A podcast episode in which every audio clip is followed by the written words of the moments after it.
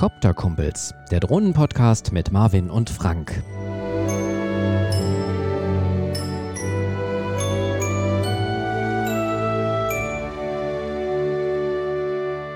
Hallo und herzlich willkommen zu einer neuen Folge von Copter-Kumpels, eurem Lieblings-Drohnen-Podcast. In Witten ist der Weihnachtsbaum vermutlich orange und magentafarben geschmückt, oder Marvin? ja, und äh, mausblau, beziehungsweise Elefantenblau. Genau, aber es hängen dann so magentafarbene Tees bei dir im Baum oder wie muss ich mir das vorstellen? Ja, das noch nicht, nein. Unser Weihnachtsbaum ist tatsächlich ähm, mit goldenen und roten Kugeln geschmückt und das sieht auch sehr festlich aus. Ja, aber ihr habt auch so kleine Mäuse, glaube ich, ne? Und, und Elefanten und ähm, was es da noch? Vögel, Enten? In, in, in Eine Ente gibt es ja noch, genau. Maus, Elefant, Ente. Ähm, das sind die hängen aber genau, nicht im das sind Glasfiguren und da wir ja drei Katzen haben, ist das immer so ein bisschen heikel. Deswegen hängen die weiter oben an einem Stock. Ah, okay, das kenne ich. Katzen sind ganz gefährlich, was Christbaumkugeln angeht. Genau. Ja, wir haben zum ersten Mal in diesem Jahr ganz viele bunte Kugeln am Baum. Ähm, wie sieht es denn bei dir mit Lametta aus? Bist du Lametta-Typ oder eher nicht? Auf, auf keinen Fall. Lametta ist furchtbar. Das geht gar nicht. Früher hatten wir tatsächlich wirklich viel Lametta am Baum, aber irgendwie mm, kenn ich noch, kenn ich noch. bin ich da auch so ein bisschen von abgerückt jetzt in den letzten Jahren. Ja, sehr schön. Ja, wir haben ja in unserer letzten Folge angekündigt, dass wir über Drohnenzubehör sprechen wollen. Und von euch kamen ganz viele Wünsche und Ideen, über welches Drohnenzubehör wir hier mal sprechen könnten. Von Drohnenfallschirmen über Nutzlastabwurfsysteme, Mensch, was für ein Wort, bis hin zu Haltern für die Drohnenfernsteuerung ist alles dabei. Doch dazu später mehr. Ja, Frank, wir machen das Ganze hier schon seit fünf Jahren. Es gibt fünf Jahre Copter-Kumpels. Und ähm, es gibt mit Sicherheit viele, die uns heute zum ersten Mal hören, ne? also die eine Drohne unter Weihnachtsbaum hatten und uns dann zufällig gefunden haben. Und äh, deshalb müssen wir uns, glaube ich, erstmal vorstellen, wer wir überhaupt sind. Ja, wer bist du denn überhaupt? ich bin der Marvin, ich bin 31 Jahre alt und komme aus Witten und ähm, ja, fliege schon seit vielen Jahren Drohne und aktuell die Mini 4 Pro. Und ähm, ja, wer bist du? Ja, ich bin der Frank, ich bin 51 Jahre alt, komme aus Oberhausen, beschäftige mich beruflich auch mit Podcasts und ähm, ja, fliege genauso Drohne wie du. Im Moment fliegen wir tatsächlich auch die gleiche Drohne. Und ich überlege gerade, Marvin, wie haben wir uns denn eigentlich kennengelernt? Das ist eine gute Frage. Ich glaube über Instagram, weil wir uns über, oder Twitter sogar noch, weil wir Drohnenfotos gesehen haben. Wir haben gemerkt, wir wohnen ja ganz gar nicht so weit auseinander und haben uns dann immer mal getroffen, sind zusammen Drohne geflogen. Und dann kam irgendwann von dir die Idee, hey, wollen wir nicht einen Podcast machen, weil es tatsächlich keine anderen Drohnen-Podcasts auf dem Markt gibt. Ja, und du warst am Anfang noch gar nicht so begeistert, ne? Du warst hey. irgendwie sehr zurückhaltend.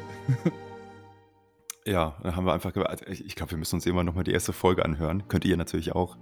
Ähm, damals noch mit nicht so professionellen Zubehör und mittlerweile machen das ja alles in Studioqualität. Und schon seit fünf Jahren. Und meistens klappt das auch mit der Studioqualität. Diese genau. Folge, das muss man ja als, als äh, kleine Anekdote erzählen, die nehmen wir gerade zum zweiten Mal auf, weil es hm. beim ersten Mal das Mikrofon war falsch ausgewählt. Naja, egal. Genau.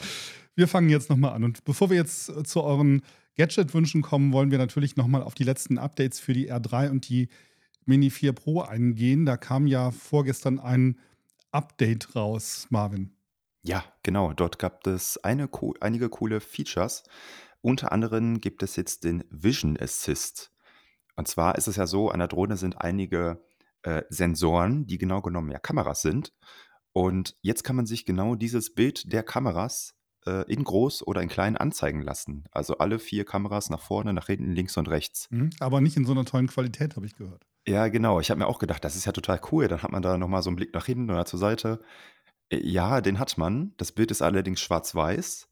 Es ist super ruckelig und die Auflösung ist jetzt auch nicht so besonders. Ja, ist ein bisschen wie bei der Quest wahrscheinlich. Die hat ja auch ein, also die Quest 2 hat ja auch Sensoren angebaut. Da sieht man die Umgebung ja so schemenhaft schwarz-weiß, damit man ähm, ja so ein bisschen den Raum dann ausmessen kann. Es scheint ja zu reichen für die Hinderniserkennung, aber es hat jetzt nicht wirklich einen Mehrwert, wenn man es als Drohnenpilot sieht. Oder siehst du da jetzt irgendeinen Nutzen?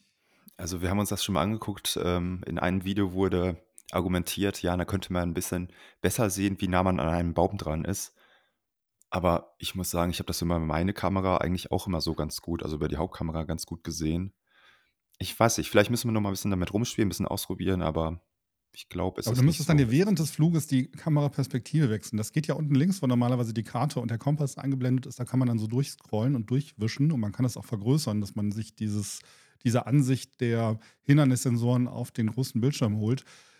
Aber ich frage mich ja schon, wenn man das jetzt im normalen Flug macht, dann ist man ja so schnell unterwegs, so schnell kannst du doch eigentlich dann gar nicht wechseln und dann auch noch reagieren. Also ich habe es tatsächlich mal schnell ausprobiert. Man kann ähm, mit einem Tipp die Ansichten wechseln und dann ist das Hauptbild quasi unten links ganz klein. Ähm, aber wie gesagt, ich weiß nicht, ob ich das im Alltag so mache. Ich habe da lieber normalerweise unten links immer die Karte, wo ich sehe, wo die Drohne in Relation zu mir steht. Das finde ich irgendwie viel wichtiger. Aber die, die Idee an sich ist ja gar nicht so schlecht, weil vielleicht haben wir irgendwann mal so eine Insta360-Drohne. Vielleicht gibt es das ja wirklich mal, dass, dass dann vernünftige Fotosensoren auch noch hinter dieser, hinter dieser Hinderniserkennung hängen und dann hätte ich wirklich ein 360-Grad-Bild. Das wäre natürlich schon ganz geil. Ja, das wäre mega. Das wäre ziemlich cool, wenn wir das da verbinden können mit der Hauptkamera und den Umgebungssensoren. Das wäre cool, ja. Aber was für viele noch viel spannender sein dürfte, ist ja, dass ähm, ab sofort für die R3 und für die Mini 4 Pro ähm, die Goggles 2 und die Goggles Integra unterstützt werden. Das heißt, ich habe ab sofort auch die Möglichkeit, FPV zu fliegen mit der Mini 4 Pro. Ja, genau, das geht jetzt auch. Man kann sich direkt das Bild live in die Brille ziehen. Ähm, weiß ich auch nicht so genau, ob das so sinnvoll ist, weil die Mini-Drohnen definitiv keine FPV-Drohnen sind. Aber ähm, ja, wir haben da nicht so viel Erfahrung mit, ne, mit so Brillen. Also ich weiß nicht, ob das so sinnvoll ist. Ja, was mich immer so ein bisschen abschreckt, Marvin, ist der Preis. Ne? Die Goggles 2, die kosten 850 Euro, die Integra 6, 660 Euro. Und ich frage mich halt, wie oft nutzt man dann die FPV-Flugsicht? Ich bin ja eigentlich kein FPV-Pilot. Ich mache das einfach, um schicke Aufnahmen von irgendwas zu machen. Für mich wäre das also wirklich ein nice to have, aber dann brauchst du auch immer noch einen Spotter, der mit dir unterwegs ist. Das heißt, da kannst du ja auch nicht mehr alleine fliegen. Ähm, deswegen habe ich bisher davor zurückgeschreckt. Ähm, aber falls ihr da draußen, die uns hören, ähm, falls ihr Goggles fliegt und Bock habt, mal darüber zu berichten, dann wendet euch gerne mal an uns ähm, über hörerpost.kopterkumpels.de und dann laden wir euch gerne mal ein, dann können wir mal ein bisschen drüber quatschen. Ja, es gibt ja noch ein weiteres ähm, Update und zwar betrifft das den Automatikmodus für die Active Shots 360. Was kann der denn? Ja, das ist eigentlich eine Weiterentwicklung von dem, was wir bisher kennen. Bisher kann man ja so eine über so eine kleine Karte bei dem Active Track ähm, einstellen oder quasi so malen, woher die Drohne fliegt. Und das hat DJI jetzt noch weiter verbessert, indem man ähm, ja, die Drohne das Denken überlässt. Ne? Also sie fliegt wirklich ziemlich autonom. Man kann immer noch so einen groben Pfad einstellen, ob sie einen von vorne folgen soll, von hinten oder von der Seite oder halt auch umkreisen soll. Und das soll sehr viel besser sein und sehr viel smarter. Ja, also im Marketingtext heißt das, und ich glaube, das, äh, das klingt schon sehr vielversprechend, während der Verfolgung kann sie sogar intelligent zwischen mehreren Perspektiven und Kamerabewegungen wechseln und dir dabei helfen, in der Luft ein Meisterwerk zu kreieren. Das Oh. schreit natürlich dazu, dass wir es mal ausprobieren, Marvin. Unbedingt, ja, das müssen wir testen. Ja, das ist eigentlich ganz cool und das ist ja so ein Trend, dass die Automatikprogramme in den Drohnen immer besser werden und die Rechenleistung natürlich auch immer höher. Und ich glaube, vieles war früher gar nicht möglich, weil die Prozessoren, die in den Drohnen verbaut waren, das gar nicht konnten. Ne? Und inzwischen findet ja in Echtzeit so eine Hindernisumgehung statt. Das ist natürlich schon echt ähm, irre eigentlich. Ja, und das alles unter 250 Gramm. Ja.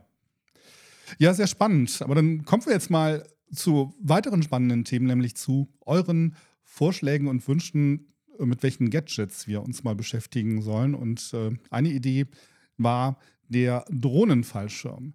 Drohnenfallschirm ist im Prinzip ein Ding, das schnallt man um die Drohne herum mit äh, Klettband und ja, die, dieses ähm, Package enthält Sensoren, die erkennen dann, wenn die Drohne sich in einer misslichen Lage befindet, also wenn sie vielleicht zu schnell oder zu schräg vom Himmel taumelt, lösen dann ähm, ja so eine kleine, ich, eine Explosion wird es nicht sein, ne? da geht wahrscheinlich ein, ein Mechanismus einfach auf und der Fallschirm entfaltet sich und das Ganze soll dann dazu dienen, dass die, ja, dass sich der Fall verlangsamt und die Drohne ähm, ja so langsam zum, ähm, zum Boden schwebt. Jetzt stelle ich mir aber die Frage, Marvin, denn solche Drohnenfallschirme, die kosten zwischen 150 und 200 Euro. Für welche Drohnen ist das denn überhaupt spannend? Also bei unseren kleinen Mini-Drohnen ist es auf jeden Fall kein Thema, weil da sind wir auch deutlich über 250 Gramm. Ähm, ich glaube, das richtet sich dann eher an die großen. Also ich denke hier an die Pro-Reihe, gerade die großen mit der zwei Kameras, genau die Mavic oder vielleicht auch ähm, vielleicht noch die R-Reihe, das wäre vielleicht auch noch eine Idee. Also alles, was ein bisschen größer ist, wo die Kamera doch ein bisschen ja, besser ist, sag ich mal.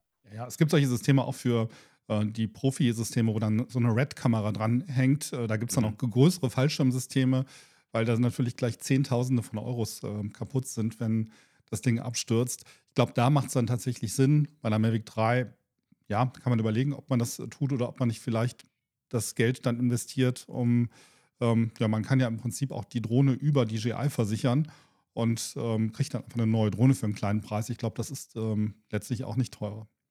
Mhm. Ja. Ja, verlinken wir euch mal in den Show Notes. Ähm, wie gesagt, ich glaube, es gibt da für teure Drohnen durchaus Anwendungszwecke. Allerdings für unsere kleinen Drohnen sehen wir das eher weniger. Ein weiterer Wunsch waren, ähm, wären RC-Halter, also Halterungen für die Fernsteuerung.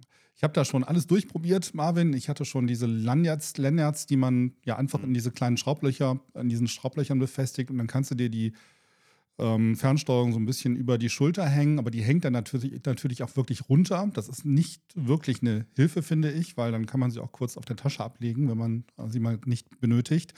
Und dann gibt es noch diese Halterungen, die es schaffen, dass die Drohnenfernsteuerung in der Waagerechten gehalten wird. Das heißt, du hängst dir das Ding um. Meistens gibt es dann auch noch Schultergurte. Und ähm, ich glaube, von, vom Roboterwerk gibt es das. Verlinken wir euch aber auch nochmal. Da gibt es eine ganz gute Halterung, die wirklich ähm, ja, die Fernsteuerung wie so ein Pult vor dem Bauch hält. Ähm, wie stehst du denn zu diesen Halterungen, Marvin? Ähm, Habe ich bisher noch nicht so viel Erfahrung gemacht. Aber Thema Halterung, es gibt auch ähm, Systeme für ein Stativ, sodass man die quasi feste hinstellen kann. Das habe ich tatsächlich mal genutzt. Wann, Ähm, wann hast du das gebraucht? Wofür braucht man das?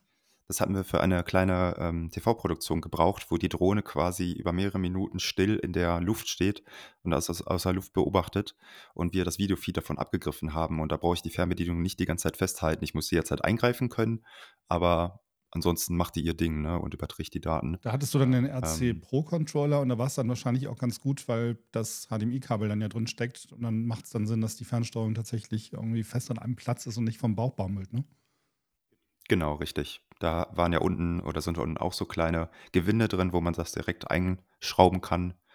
Und äh, dann ist das Ding bombenfest und man kann jederzeit gut das Display ablesen, den, das Video ausziehen und kann trotzdem jetzt halt eingreifen. Das ist halt super. Also ich finde diese Halterung, die ähm, die Fernsteuerung waagerecht vom Bauch halten, gar nicht so schlecht. Das Einzige, was mich ein bisschen nervt, ist, dass das Ganze dann nicht mehr in diese sehr kompakten Taschen reinpasst. Wir kommen ja gleich noch zu deinem Lieblingsthema, zu den Koffern.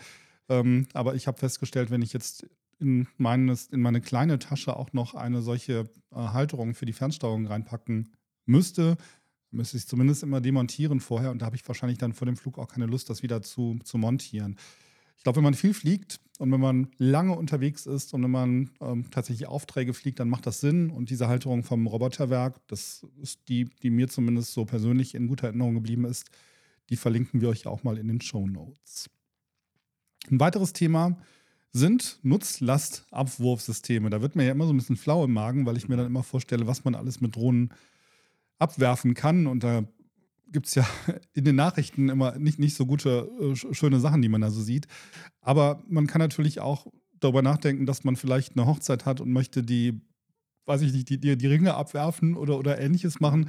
Wo siehst du, Marvin, Möglichkeiten für Nutzlastabwurfsysteme? Also tatsächlich heirate ich ja nächstes Jahr und die Idee schwebte auch in unseren Köpfen. Wir haben aber eher daran gedacht, die Drohne zum Beispiel oberhalb, äh, die, die Ringe oberhalb der Drohne zu befestigen. Also dass man die da irgendwie festklebt und dass dann die Drohne quasi die Ringe bringt, irgendwo vor uns landet und wir nehmen die Ringe in Empfang. Ist in meinem Fly Aber gerade sind, auch sind, so- die, sind die Ringer mitversichert oder wie sieht das aus? Ja, d- das ist dann die Frage, ne? Und dann kommt eine Böe und dann ist die Hochzeit doch ruiniert. Ja. Äh, das war dann das Argument meiner Freundin, deswegen werden wir das wahrscheinlich dann doch nicht machen. Äh, Dürfte man es denn überhaupt? Ich meine, du hast ja jetzt eine Mini 4 Pro. Wenn man die Mini 4 Pro noch mit so einem ähm, Nutzlastabwurfsystem ausstattet, das wiegt ja auch 30, 40 Gramm, dann wird die Drohne ja wieder schwerer. Dann hast du ja zumindest keine, ähm, dann ist sie ja zumindest nicht mehr zertifiziert. Was ist jetzt damit? Genau, dann dürfen wir eigentlich nicht in der Nähe von Personen, von unbeteiligten Personen fliegen. Gut, jetzt sind wir eine sehr kleine Gruppe und das Standesamt ist an einer sehr offenen Fläche. Ja, ist schwierig, ne? Also auf privatem Gelände geht es wahrscheinlich ohne Probleme, da kann man das mit Sicherheit machen. Ist in, Innenrä ist in Innenräumen vielleicht ganz spannend, wenn man irgendwie ähm, ja, so Drohnen, so Wettbewerbe so macht. Hallen oder sowas. In Hallen und will da halt irgendwas mit ähm, transportieren, um ja, so, so einen Wettbewerb zu, zu machen. Geschicklichkeitsspiele oder Geschicklichkeitsspiele, ja. die sind ja auch gar nicht so teuer. Ne? Die kosten so zwischen 30 und 40 Euro. Es gibt zwei Systeme, die ich jetzt spontan gefunden habe, die verlinke ich euch auch beide. Das eine ist von Star Trek Airdrop-System äh, für die Miniserie. Das wiegt 40 Gramm, kann 100 Gramm Gewicht mitnehmen und wird per Klett befestigt. Und das andere ist das Thrower Airdrop-System. Das ist auch kompatibel mit allen Mini-Drohnen und ähm, wiegt 40 Gramm, kostet 30 Euro. Ja, dafür kann man das mal ausprobieren. Aber bitte nochmal der Hinweis, ähm, nutzt das ähm, vorsichtig und äh, passt auf, was ihr an eure Drohne dranpackt, weil ihr das Gewicht ansonsten überschreitet. Ja, jetzt kommen wir zu deinem Lieblingsthema, Marvin. Ähm, zu den Aufbewahrungskoffern. Du bist ja, zumindest warst du das immer, ein großer Kofferfan. Ist das immer noch so? Hast du für deine Mini 4 Pro schon einen Aufbewahrungskoffer gekauft? Du hast ja eigentlich so eine kleine schicke Tasche, die mitgeliefert wird. Genau, also bisher habe ich ja immer so ein eigenes Hardcase geholt, ne? Einfach so eine 'n Hartplastikkoffer, wo innen drin alles mit Styropor ausgekleidet ist und wo man die, äh, Drohne und die Akkus und die Fernbedienung und das ganze Zubehör schön reinpacken kann, dass man alles schön ordentlich übersichtlich hat und Mhm. es alles gut geschützt ist. Ähm, jetzt muss ich ja sagen, jetzt haben wir ja hier die Mini 4 Pro, die wird ja in so einer ganz kleinen Tasche geliefert. Ähm, ist natürlich ein super kleines Packmaß, sieht auf den ersten Blick aus, als ob du eine kleine Kamera dabei hast, was es ja auch ist, nur dass sie fliegen kann. Ähm, ich habe überlegt, es gibt tatsächlich Hardcases, aber ich glaube, dieses Mal werde ich darauf verzichten. Nach. Bin ganz erstaunt, du hast das ja vor, vor wenigen Wochen noch verteidigt und hast gesagt, du wirst dir auf jeden Fall für deine Mini 4 Pro wieder so einen Koffer kaufen. Ja, ich glaube, da hat ein Umdenken bei mir stattgefunden, weil ja, eben, das ist ja gerade das Schöne, ne? Das Ding wiegt unter 250 Gramm. Mhm. Du hast äh, da drei Akkus dabei und eine Fernbedienung und das war's ja auch. Mehr brauchst du unterwegs ja nicht. Du mhm. brauchst kein Kabel, keine Aufladegeräte, wenn du jetzt nicht viel länger unterwegs bist.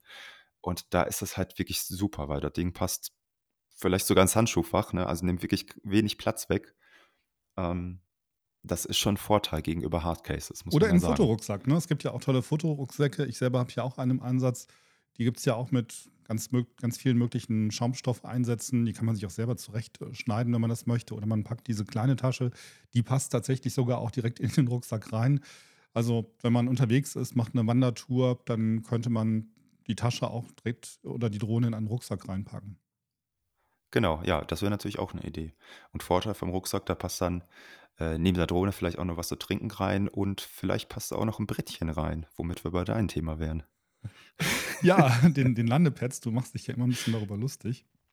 Ähm, ich bin deswegen ein Fan davon, weil die Drohnen inzwischen immer weniger Raum zwischen Drohne, zwischen, also das Fahrgestell wird immer kleiner. So. Mhm. Und wenn du irgendwo landest, wo du jetzt keinen ganz ebenen Boden hast und es, äh, es ist vielleicht irgendwie Bewuchs, da ist Gras oder du hast irgendwie kleine Steinchen, dann habe ich immer ein bisschen Sorge, dass die Propeller dann irgendwie dann doch mal irgendwie mit einem Steinchen in Berührung kommen oder du zumindest als Rasenmäher äh, fungierst. Und ich habe früher ja auch diese kleinen runden Landepads genutzt, diese ganz leichten, die man aus so einer relativ kleinen Verpackung rausholt, dann werden die plötzlich einen Meter groß. Das Problem ist zum einen das Gewicht. Wir kennen das aus äh, dem, den Videos eines äh, uns bekannten YouTubers, dem regelmäßig auch diese Landepads wegfliegen. Ähm, die müsste man dann tatsächlich arretieren, aber das ist dann der Aufwand, ist dann tatsächlich ein bisschen groß. Und der große Nachteil ist, Marvin, ich stehe ja mit diesen Teilen wirklich auf Kriegsfuß, weil ich die nie wieder so zusammengebogen ja, bekomme, ja. dass die wieder in diese Packung reinpassen. Das macht mich wahnsinnig. Und ich habe dann irgendwann mal gesucht und habe gesehen, dass es auch äh, klappbare, faltbare äh, Landepads äh, gibt. Die haben auch ein gewisses Gewicht. Die kann man, wenn sie ausgeklappt sind, bis 50 mal 50 äh, Zentimeter, gibt es auch kleiner. Aber die sind eigentlich ganz cool und sowas habe ich jetzt unten liegen und äh, die passen, glaube ich, nicht, noch nicht mal in diese Tasche rein. In den Koffer würden sie natürlich gut reinpassen, in den Rucksack auch. Aber die kannst du halt mal eben so schnell auch hinten auf die Rückbank vom Auto werfen und ähm, die finde ich ganz äh, praktisch. Kosten so um die 20 Euro, verlinken wir auch mal, wenn ihr auf sowas Bock habt. Und ich tendiere auf jeden Fall im Moment eher zu einem solchen faltbaren äh, Panel. Mhm. Äh, ich muss ja sagen, gerade im Sommer, wenn du irgendwo auf dem Feld startest und äh, da viel staubiger Boden ist, da bin ich absolut bei dir. Ne? Da kann man ein bisschen die Motoren schützen vor dem ganzen Staub. Aber du hast doch ähm eine andere Technik entwickelt, wie du das löst.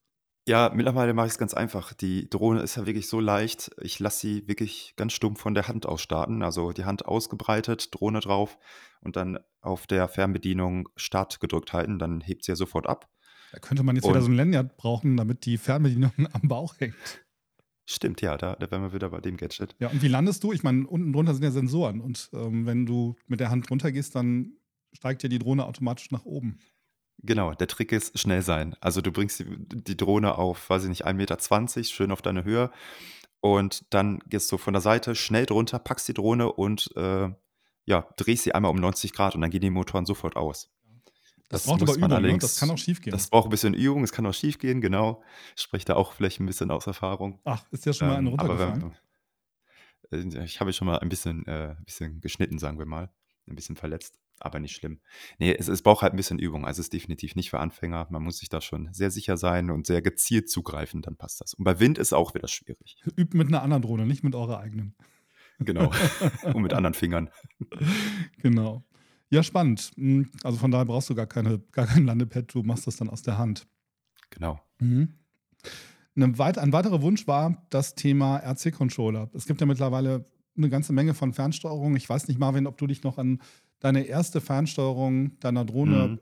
erinnerst, das waren ja diese ganz, ganz kleinen, wo man unten so ein Flügelchen ausklappen konnte und dann musste man das Handy da irgendwie so reinquetschen. Meistens funktionierte ja. das auch nicht, ähm, wenn eine Schutzhülle ums Handy herum war und dann hattest du so ganz kleine filigrane Kabel, die man da irgendwie noch mhm. reinpacken musste. Die sind ständig kaputt gegangen. Die sind ständig kaputt gegangen. Ich habe die ganze Schublade immer noch voll mit diesen, mit diesen ganz dünnen Kabeln. Ähm, ja, und dann kamen ja irgendwann die ersten Fernsteuerungen wo du äh, oben ja im Prinzip so eine Art, ähm, ja, so, so ein Schlitten. So einen Schlitten rausziehen konntest und äh, konntest das Handy einklemmen. Das war ja schon echt ein Quantensprung, oder? Mhm, ja, absolut. Die Handys konnte man dann auch mit Hülle benutzen und sie waren wesentlich fester drin als unten an diesen kleinen Beinchen. Ähm, aber was mich halt auch immer gestört hat, auch dort musste man immer ein Kabel einstecken. Und wir haben es ganz schon gesagt, die gehen ständig kaputt, die waren immer friemelig. Man musste die teilweise aus der Drohne selber so rausoperieren und hinter auch mit der so, so mit spitzen Fingern wieder in so ein Loch schieben. Das war schon immer sehr fuckelig. Ja, was mich am meisten genervt hat, ist ja, dass ähm, du das Handy in der Zeit nicht benutzen konntest. Und das Handy war irgendwie genau. immer das Nadelöhr, weil letztlich der Akku leer war oder es kam eine Nachricht an und dann hast du dir die Fernsteuerung so schräg gehalten, um dann noch irgendwie zu antworten. Dann ging das mit dem Tippen nicht vernünftig, dann hast du es wieder rausgenommen. Da ruft dich jemand an, das ist auch immer schön. Es war eigentlich Murks. Es hat eigentlich nicht so wirklich Spaß gemacht und du konntest alles aufgeladen haben und irgendwie dann war letztlich die, der Akku des Handys dann leer. Naja. Ja, und dann kamen ja die ersten Fernsteuerungen mit eingebautem Bildschirm. Die waren aber erstmal ziemlich teuer und du hast dir ja auch damals einen zugelegt, ne? Mhm, genau, der RC Pro Controller der ersten Generation. Bei mir war es hauptsächlich die Sache, weil ich unbedingt einen HDMI-Ausgang haben wollte. Also ich wollte das Live-Bit der Drohne als HDMI-Ausgang haben und das konnten halt nur die Pro Controller. Mhm. Und ähm, ja, natürlich, die waren halt sehr teuer. Da waren wir im vierstelligen Bereich unterwegs. Und ich glaube, diese Pro-Controller, die alten, die haben auch nicht den aktuellsten OcuSync Standard unterstützt. Das heißt, die waren nicht ganz so stark. Die hatten aber, das waren schon die ersten, die auch diese außenliegenden Antennen hatten. Während die mh, hm, normalen DJI RC1, RCN1, diese Klemmhalterungsfernsteuerung, äh, ja noch so, so eingebaute, integrierte Antennen hatten. Genau, da musste man immer sehr genau ja, zielen, je nachdem, wie die Drohne zu einem steht, ob sie weit weg ist und hoch oder sehr nah und tief ist, musste man die ganze Fernbedienung immer so ein bisschen ausrichten, sonst hatte man gerne mal ja, so Bildabbrüche oder so, so ein bisschen stockendes Bild. Ähm, das war immer sehr nervig, da musste man immer sehr genau darauf achten. Genau, und dieser Pro-Controller war der erste, der diese ausklappbaren Antennen hatte, da war man ein bisschen flexibler mit. Und dann kam ja jetzt dann auch der RC N2 raus. Das ist im Prinzip auch dieser, diese Fernsteuerung mit der Klemmhalterung. Die hat aber dann integrierte ähm, Antennen, oder sehe ich das falsch? Äh, nicht genau, integrierte, die, externe Antennen. Genau, die, die, konnte man dann von unten so hochklappen und dann äh, konnte man damit die, ja, musste man nicht mal die Fernbedienung ausrichten, sondern konnte die Antennen ein bisschen ausrichten. Und da konnte man so ein bisschen im Winkel mitspielen. Sag mal, weißt du noch, was du damals für deinen Pro-Controller bezahlt hast? Äh, das war auf jeden Fall eine vierstellige Summe. Das waren 1000 Euro? ja immer sowas um den Dreh. Oder ich glaube, irgendwann wurde es ein bisschen billiger, aber das waren immer noch 900 Euro. Das war viel Geld. Auch der aktuelle Pro-Controller kostet tatsächlich immer noch 1000 Euro. Das ist extrem teuer.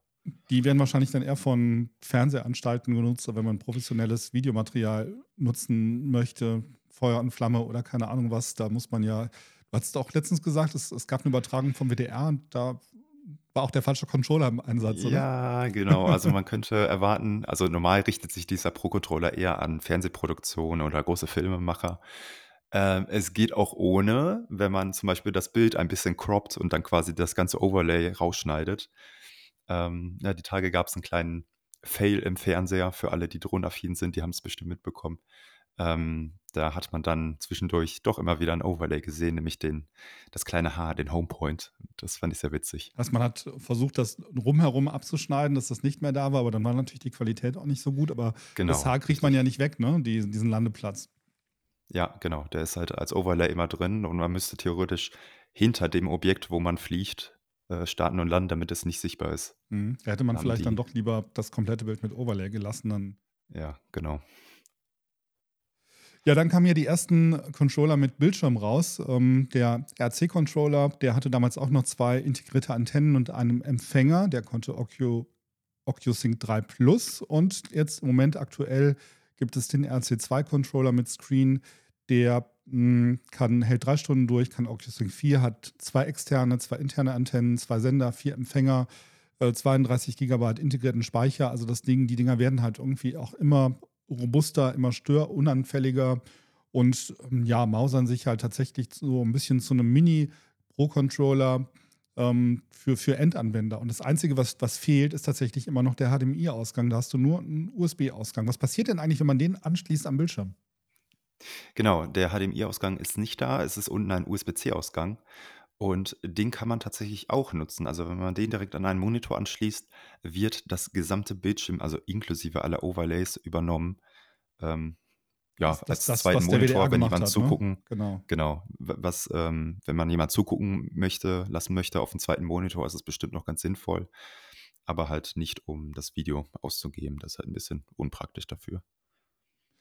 Ja, dann gibt es noch den DJI RC Plus Controller, der ist ja für Agrardrohnen und für die Matrice-Modelle, kostet 1500 Euro, der hat ähm, 7 Zoll, der ist noch ein bisschen heller, Zu der, auf, der, auf die Helligkeit können wir auch noch mal kurz eingehen, dieser Agrarcontroller, der hat 1200 Nits Helligkeit, das ist wirklich extrem hell und man kann bei ähm, größtem Sonnenschein draußen damit problemlos fliegen.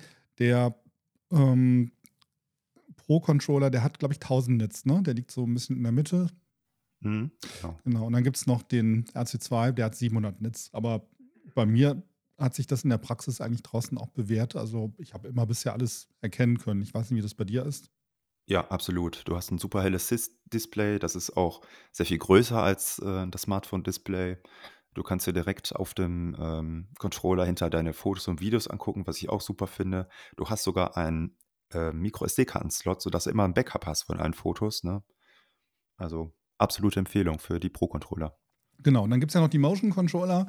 Aber den Motion Controller 1, der ist ähm, nur für die Avatar kompatibel. Und dann gibt es noch den Motion Controller 2. Der ist tatsächlich jetzt so für nahezu alle aktuellen Modelle verfügbar, inklusive der Mini 3 Pro und der 4 Pro. Die machen natürlich nur Sinn in Verbindung mit der Goggles, ähm, weil du ja irgendwie ansonsten ein Display brauchst, auf dem du auch siehst, wo du hinfliegst. Genau, richtig. Ähm, auch wenn es nutzbar ist mit unseren normalen Drohnen, in Anführungszeichen, äh, weiß ich nicht, ob das so 100% Sinn macht. Ne? Du hast ja da diesen Controller, so ähnlich wie früher mit der Carrera-Bahn, wo man die Geschwindigkeit über so einen kleinen Joystick äh, regelt. Habe ich keine Erfahrung mit. Ich weiß nicht, wie es bei dir aussieht. Auch nicht, ne? Nee, da fehlen mir dann die Goggles, aber ich fände das schon ganz spannend. Vielleicht irgendwann mal. ähm, Genau. Vielleicht ich testen wir das im Lotto nächstes Jahr mal. probiere ich das mal aus, genau. Du sag mal, früher gab es doch mal Modelle, die haben Livestream unterstützt. Ne? Dann konnte man irgendwie live zu YouTube streamen. Ich bezweifle jetzt, dass das viele machen und dass es auch wirklich sinnvoll ist. Gibt es das eigentlich noch? Ähm, genau, das gab es früher bei den ersten Controllern. Damals hatte, das waren die Controller, die man immer noch mit dem Smartphone verbunden hat. Und da war das nicht die DJI Fly App, sondern eine eigene DJI App, also der Vorgänger quasi. Fly Go Und oder Go in- Go Fly oder keine Ahnung was. Mhm. Ja, irgendwie sowas, genau. Und die hatten die Möglichkeit in den Einstellungen einen YouTube-Account zu verlinken oder ich glaube auch Twitch oder halt einfach nur den Stream auszugeben. Und dann konnte man quasi, vorausgesetzt man hat eine mobile Datenverbindung, einen Livestream ins Internet schicken. Genau. Das erklärt auch, warum es das im Moment nicht mehr gibt, weil ja die aktuellen Controller keine Smartphone oder keine, keine SIM-Karte oder keine eSIM haben. Genau. Ähm, wenn du ein Handy nutzt, dann hast du natürlich darüber die Konnektivität. Ähm, und ja, da braucht man dann halt tatsächlich wieder den Pro-Controller und würde das HDMI-Signal ähm, abgreifen und könnte damit dann streamen. Ne? Also das ist dann halt die, genau, die Anwendung, die man dann nutzt. Das heißt, wenn man es äh, professionell nutzen möchte, macht es tatsächlich Sinn, in diesen Pro-Controller zu investieren und dann hat man auch die Möglichkeit, das Signal dort hinauszuführen. Ja, spannend, was sich da tut. Und irgendwie merkt man ja, wenn, wenn wir mal so ein bisschen rekapitulieren und uns angucken, was sich in den letzten Jahren so getan hat, allein schon, wenn man sich die Controller anguckt, welche Entwicklungssprünge wir gemacht haben. Und da bin ich mal gespannt, wo es noch hingeht. Ähm, aber ja, vielleicht gibt es ja irgendwann mal wieder was mit, mit ESIM. Mal schauen. ja, mal gucken. Vielleicht äh, werden die Dinger noch ein bisschen smarter und auch das, die, das reine Steuern fällt immer mehr weg in, oder in den Hintergrund. Ja, ich glaube, dann haben wir es für, für heute und auch für dieses Jahr, Marvin. Ne? Letzte, letzte Folge für dieses Jahr. Genau, letzte Folge. Aber ähm, nächstes Jahr sind wir wieder am Start. Auf jeden Fall. Wir machen nächstes Jahr weiter, wieder mit vielen Testen und ich würde sagen, wir machen auch wieder mindestens eine Live-Folge, wo wir wieder irgendwas zusammen ausprobieren. Die R4 und die Mini 5 Pro und sowas, das hört ihr dann alles hier bei uns. Genau. ja, wenn euch diese Folge gefallen hat, dann freuen wir uns über Likes oder Sternchen in eurem Podcast-Player. Abonniert uns auch gerne bei Instagram, dort sind wir auch unter Copter-Kumpels. Wir freuen uns auch immer über Nachrichten, so wie jetzt hier. Ähm, damit haben wir immer sehr viel Stoff für die nächste Folge, falls ihr Vorschläge habt. Ja, ansonsten wünschen wir euch schöne Feiertage, einen guten Rutsch ins neue Jahr und wir hören uns nächstes Jahr. Genau, bis dann. Tschüss.